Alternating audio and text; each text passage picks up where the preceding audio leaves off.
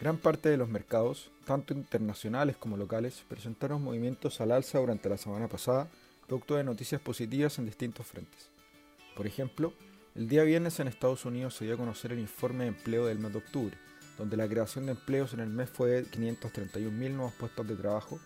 superando las estimaciones que eran de 450.000 nuevos empleos, lo que da cuenta de la solidez que está mostrando el mercado laboral en Estados Unidos, lo que también se vio en la tasa de desempleo,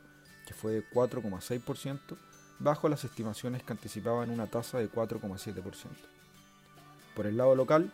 el índice accionario IPSA mostró un alza sobre el 7% durante la semana, impulsado por factores principalmente locales, donde por un lado se equipararon las encuestas por quién será el próximo presidente de Chile, y por otro lado, el mercado está viendo con una menor probabilidad que el cuarto retiro de fondos de pensiones se apruebe, producto de que algunos senadores de la oposición están restando su apoyo al proyecto de ley. De todas formas, finalmente este día, miércoles 9 de noviembre, se va a realizar una sesión especial en la sala del Senado, donde se va a discutir nuevamente el cuarto retiro de fondos de pensiones, evento que podría generar una alta volatilidad del mercado durante la semana. Recordemos que para efectos del mercado, un retiro de fondos de pensiones implica por un lado que las AFP, para poder pagarle a los afiliados que deseen hacer sus retiros, deberán hacer liquidar parte de sus portafolios, lo que, dada la magnitud del flujo que eso implica, hace caer el precio de los activos locales. Por otro lado, también implica que el monto administrado por las AFP disminuye, lo que le da una menor profundidad al mercado y lo hace menos líquido. Otro elemento que explica el alza del índice accionario local es el alza de cerca de 18% que presentó la acción de Sokimich durante la semana, que es la acción que mayor ponderación tiene en el índice.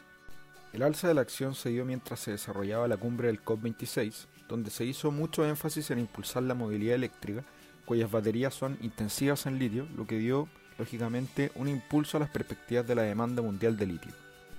Entre otras cosas, hoy se publicó el dato de inflación del mes de octubre, donde el registro estuvo por sobre lo que esperaba el mercado.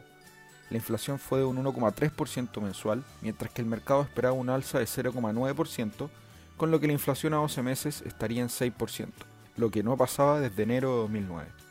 Con esto, es esperable que el Banco Central continúe subiendo su tasa de referencia en sus próximas reuniones. En este contexto de mayor inflación y alza de tasas dentro de un portafolio de renta fija, favorecemos instrumentos corporativos indexados al UF y con duraciones a plazos cortos y medios.